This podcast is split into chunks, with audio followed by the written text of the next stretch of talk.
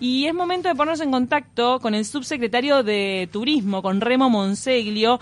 Vamos a estar haciendo un balance del inicio de esta temporada turística. ¿Cómo estás, Remo? Buen día, Camila, feliz año. ¿Qué tal? Feliz año para ti también. Bueno, un saludo a la audiencia y sé que Diego Sorondo está por ahí también. ¿Cómo, cómo andás, Remo, querido? ¿Qué tal, Diego? Un gustazo de escucharte. Un abrazo, Remo. Estamos en, en, en, producción y salida al aire de emergencia y me tuve que poner acá eh, eh, el micrófono enfrente nuevamente, acompañando a Camila. bien, de, estar de papá responsable ahí, como te digo en las redes, salir al aire también te hace bien. Así que te mando un gran abrazo. Eh, lo mismo, lo mismo, Remo, lo mismo. Remón, eh, ¿cuándo es el día en el que se puede empezar a hacer una evaluación de cómo viene la temporada? Porque recuerdo que había sensaciones encontradas antes de Año Nuevo, que en años anteriores ya empezaba a caer como una ola de, turistas, pero bueno, este año obviamente es especial, pero ya estamos en estas fechas en las que sí se puede hacer por lo menos un, un estimado de cómo venimos. Bueno, Camila, mira, te voy a hacer un poquito de historia. Eh, esta temporada se cumplen 40 años de que tomé la primera gerencia de un hotel, que fue en Viña del Mar, en Chile. Imagínate 40 años de conocer temporada. Viña del Mar ah. es muy similar en ciertos aspectos a Punta, del Este, claro, sí. Menos en la temperatura del agua, que ya realmente te congelas. Acá todavía es más potable. Mira, te agrego algo, ¿sabes por qué es parecido a Punta del Este? Está a dos horas de Santiago. También, claro, sí, sí. bueno, ahí fue gerente, eh, fue mi primera gerencia general de un hotel, de, tres temporadas allí. Te cuento una cosa, ese hotel tenía 180 habitaciones frente al mar, se llenaba en verano, el Festival de Viña del Mar en febrero era un punto altísimo, eh, muchos fines de semana también se llenaba, Camila. ¿Sabés cuánto era la ocupación anual del hotel? real, ¿Cuál? un 26-27%, lo cual parece una miseria. No, la realidad de los hoteles de alta estacionalidad, y ahora sí voy a tu pregunta, marca justamente eso, que hay determinadas épocas del año en donde los hoteles se llenan y determinadas épocas del año donde están vacíos y otras que tienen menos gente. ¿Qué pasa? En Navidad todo el mundo se alarmó porque había poca gente en la costa. Navidad obviamente es una fiesta de familia, la gente se queda en su casa, siempre pasó esto.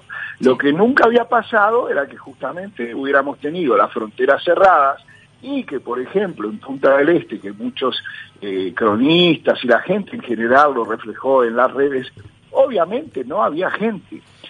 El fin de año se dio a la inversa. Hoy se reportan tengo entendido, muchos eh, pasajes este, por los peajes, hasta un 14%. Para mí números que tienen una relevancia relativa porque, repito, estoy acostumbrado a que se dé esto, que se va a repetir en toda la temporada, es decir, que los fines de semana y teniendo en cuenta factores adicionales como los climáticos y cómo cae en definitiva cada día respecto a, a la jornada eh, de trabajo posterior, que sería el lunes, va a venir más o menor cantidad de gente. Lo que sí a mí me deja tranquilidad es, primero, que sí, que vino mucha gente, segundo, que la inmensa mayoría se comportaron en la forma de vida y apostaron a ese verano seguro que nosotros estamos llamando desde el mes de octubre prácticamente.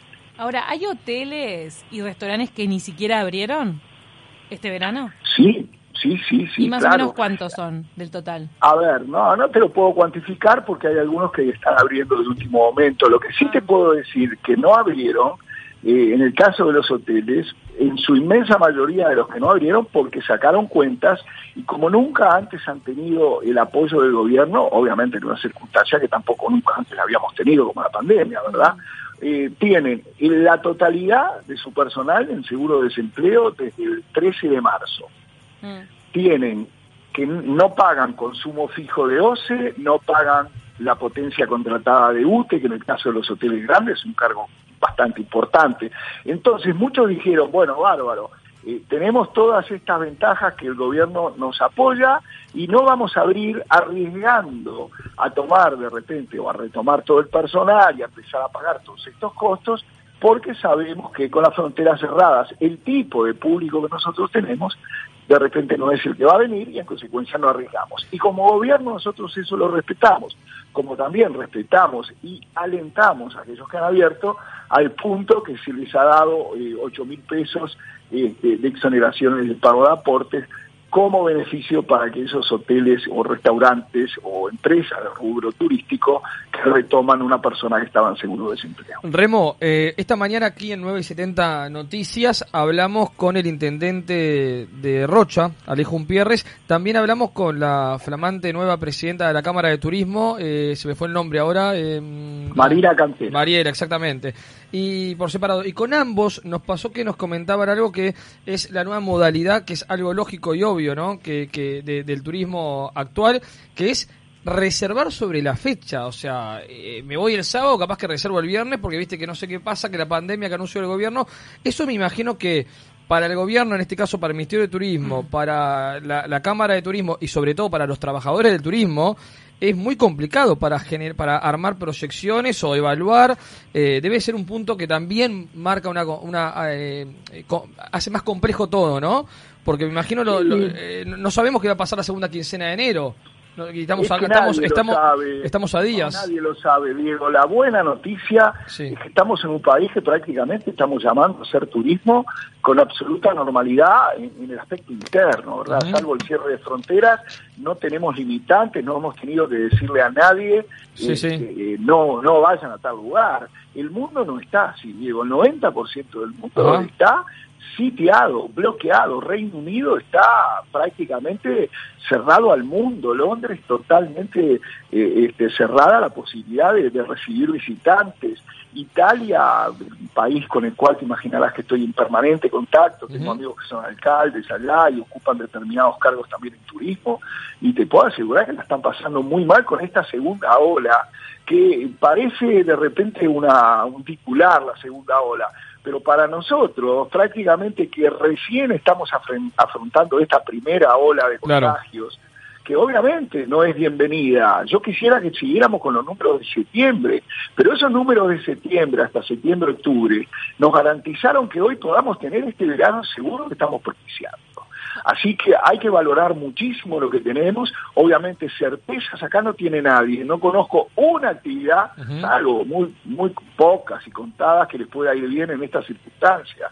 Pero realmente todos eh, hoy podemos tener una relativa normalidad y obviamente certezas no las vamos a tener y la evaluación, y ahí contestando la pregunta de Camila que hizo al principio, las evaluaciones se van a hacer al final de la temporada, esperamos eh, dar el apoyo máximo a todas las empresas turísticas como lo venimos haciendo y que a cada una le vaya lo mejor posible. Ahora, ¿está sobre la mesa una posible flexibilización para beneficiar a los, a los operadores gastronómicos, teniendo en cuenta que bares y restaurantes tienen que cerrar a las 12? Bueno, Enrique Antía, el intendente de Maldonado, Sí. en en entrevista con El País hoy, eh, decía que sería bueno extender una hora más por lo menos los restaurantes hasta la una, eh, para, bueno, eh, ayudar un poco el rubro. Por eso ustedes eh, de alguna manera lo evalúan o, o lo, lo piden, digamos que el lineamiento bajaría de presidencia seguramente, si se flexibiliza. Claro, nosotros, nosotros observamos esto, lo escuchamos. Te voy a dar una opinión bien personal, Camila. Este, particularmente pienso que son cosas que se pueden estudiar, porque obviamente cuando se toman las medidas para un país entero, con todos los factores y, y los movimientos que hay que hacer para poder aplicarlos, a veces quedan eh, de alguna manera algunas cosas desfiguradas, por, por utilizar un término muy personal. ¿no? Entonces, sí, es de recibo que de repente se pueda ampliar una hora, eso lo estudiará el, el- el ministro de Salud con obviamente el GACH, con el presidente de la República y finalmente después en la medida que se toman las decisiones a través de los decretos, de repente son cosas que se pueden corregir. Hay algunas en el aspecto de, lo- de los aforos, por ejemplo, a los transportistas de turismo, que de repente impactan a, a tres, cuatro, cinco transportistas de turismo en- en casos muy puntuales, pero claro, en estos momentos son los ingresos, por, por decir los únicos que están teniendo, y en consecuencia para ellos su problema, que para nosotros puede parecer muy chico, es el más grande que tienen, y por lo tanto sus planteos son atendibles, siempre son atendibles. Yo les puedo asegurar que hemos no hemos hecho otra cosa el 13 de marzo que atender gente, que escuchar, que analizar los planteos, que tratar de ayudar, porque de eso se trata nuestra actividad en estos momentos. Nuestro objetivo es propiciar el turismo interno o externo hacia el Uruguay, eh, mostrar las virtudes eh, turísticas naturales de nuestro país. Se imaginan que eh, prácticamente lo que más hemos hecho es llamar a la gente a responsabilidad y hacer turismo en lugares naturales y con salud. Remo, hoy justamente la presidenta de la Cámara de Turismo nos decía que el departamento para ellos hasta el momento, en este momento mejor dicho, más afectado sería Montevideo. Eh, por bueno todo el turismo eh, que viene receptivo, que se recibe, por el tema de los congresos y demás, eh, ¿lo evalúas igual que puede ser el departamento? Y el que le seguía era Colonia. ¿Podríamos hacer la misma evaluación desde turismo, Remo? Bueno, mira, te, voy a decir bien el nombre de la presidenta de la Cámara, si te, lo, lo, retoma. Es Marina Cantera, este, con quien estamos siempre en permanente contacto también. Eh, ha habido a lo largo de todo este año, Diego, un proceso de que se jugaba prácticamente al que era el más perjudicado. En su momento fueron las termas, ¿te acordás? Sí, sí. No había posibilidad alguna de abrir las termas, y de infectar todo el mundo. Bueno, logramos mediante protocolos en el cual fuimos ejemplo en el mundo, pues después otros nos siguieron y nos pidieron los protocolos de las termas. Logramos abrir el turismo termal y no hubo un solo contagiado en la zona termal. Es más, yo soy de los que propicio el turismo termal como turismo de salud, que es la gente que más cuida justamente eso. En consecuencia, realmente, eh, una vez que se abrió el turismo termal, no hemos tenido inconvenientes y aún hoy está funcionando bien. Después viene lo de Montevideo. Obviamente, Montevideo fue el más golpeado. ¿Por qué? Porque cae en el momento que Montevideo empezaba la temporada alta. La gente que viene a Montevideo de marzo a diciembre es justamente gente de negocios, turismo de negocios, turismo de congresos. Todo eso se cayó. No ha habido un solo ingreso por turismo en el Uruguay desde el 13 de marzo. Se llenaba de brasileros Montevideo. Yo me acuerdo clarito. Se llenaba de brasileros Montevideo en esta altura del año, cuando, cuando el montevideano se iba a la costa Montevideo estaba lleno de turistas de, de la región. Además que iban a las bodegas de todo el cordón alrededor de Montevideo, este, venían a hacer turismo de compra, los veíamos en los shopping, nada de eso es real hoy. Este, Brasil está en el podio, creo, de los tres países con mayor cantidad de contagios, con mayor cantidad de muertes.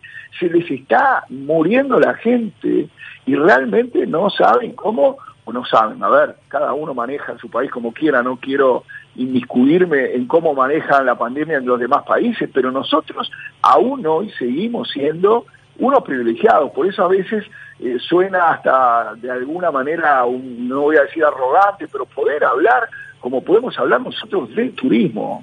Este, realmente a, mí, ¿qué quieren que les diga? Me reconforta, pues soy de los que leo los diarios a nivel internacional prácticamente todas las semanas, sigo la realidad fundamentalmente de Europa, he tenido la, posibilidad de trabajar en varios países, Francia, Inglaterra, Grecia, Italia, Suiza, tengo amigos en todos esos lados que la están pasando muy mal y que no tienen ni por asomo el eh, ¿cómo voy a decir?, el apoyo que desde este gobierno se le está dando a toda la actividad turística.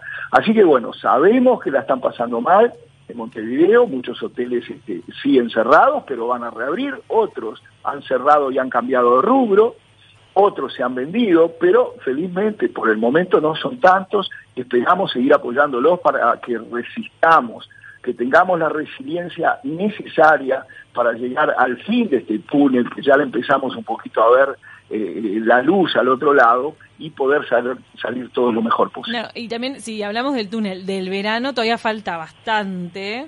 Por ejemplo, falta de, de enero, sin ir más lejos. O sea, para una segunda quincena de enero, cuando el turismo interno de repente se, se empieza a movilizar menos, se puede evaluar una apertura parcial de las fronteras para que entren los, los propietarios de inmuebles, por ejemplo, desde Argentina, los que tengan inmuebles en Uruguay. Viste que Camila me quiere hacer decir algo, Diego, ¿no? Sí, algún titular, dale.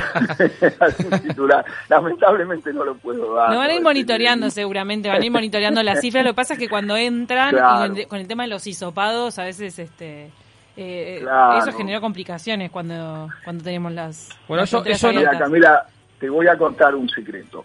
El 4 de diciembre estuvimos con el ministro Germán Cardoso en el acuerdo ministerial con el presidente de la República.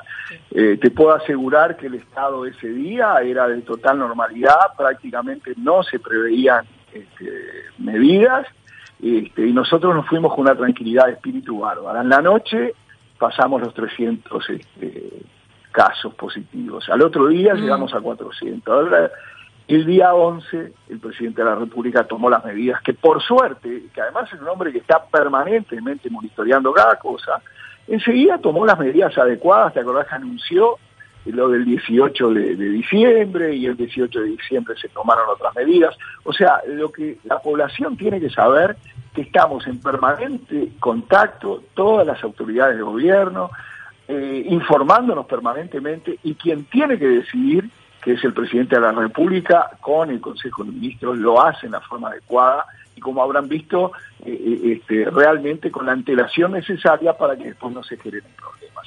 Yo creo que después del 10 van a haber nuevas medidas, esperemos que de alguna manera la situación sanitaria permita que sean más laxas, que se flexibilice un poco, porque es lo que todos queremos, no estoy diciendo ninguna novedad, pero bueno, la decisión no está en este humilde subsecretario de Turismo, sino que está en esferas más Remo, tenemos que despedirte, pero antes te quería hacer un comentario. También hablamos con Alejo Umpierres esta mañana sobre el, futuro Hotel Cinco Estrellas de Rocha, ¿no? que el intendente del departamento lo ve como algo eh, muy interesante e importante a futuro, ¿no? Sin duda. A ver, estamos hablando sobre el llamado a licitación. Claro, es un, estamos lejos.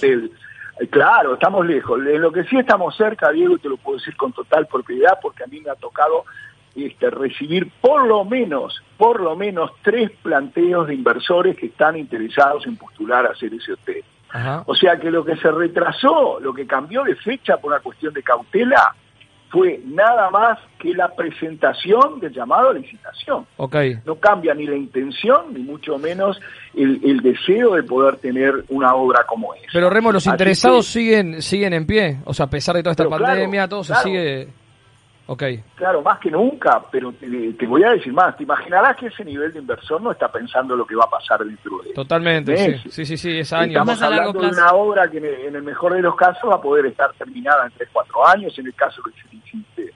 Pero hay, hay, ya te digo, tres interesados que yo he recibido, dos de los cuales ya tienen este, bocetos de sus proyectos y están trabajando los mismos. Y nosotros, eh, y hago a través de esto justamente un llamado, el que quiera informarse se puede comunicar con nosotros, que le vamos a dar todas las posibilidades de este, informarse y, y saber que cuando se haga el llamado a licitación, que además tiene un plazo después de presentación de 60 días, que es bastante exiguo, por definirlo de alguna manera, puedan ya tener adelantado sus proyectos. Importante entonces saber que sigue en pie ese proyecto y que es una apuesta de este gobierno. Muchísimas gracias, subsecretario de Turismo Remo Monseglio. En estos momentos nos tenemos que ir corriendo al flash informativo. gracias por tus minutos. Un beso grande y un saludo a la audiencia. Ah, un abrazo, Remo, abrazo. Feliz año, Diego. Así que al final de la temporada es cuando se va a poder hacer una evaluación de verdad, porque todo esto con el tema de la pandemia es muy día a día. Ya venimos.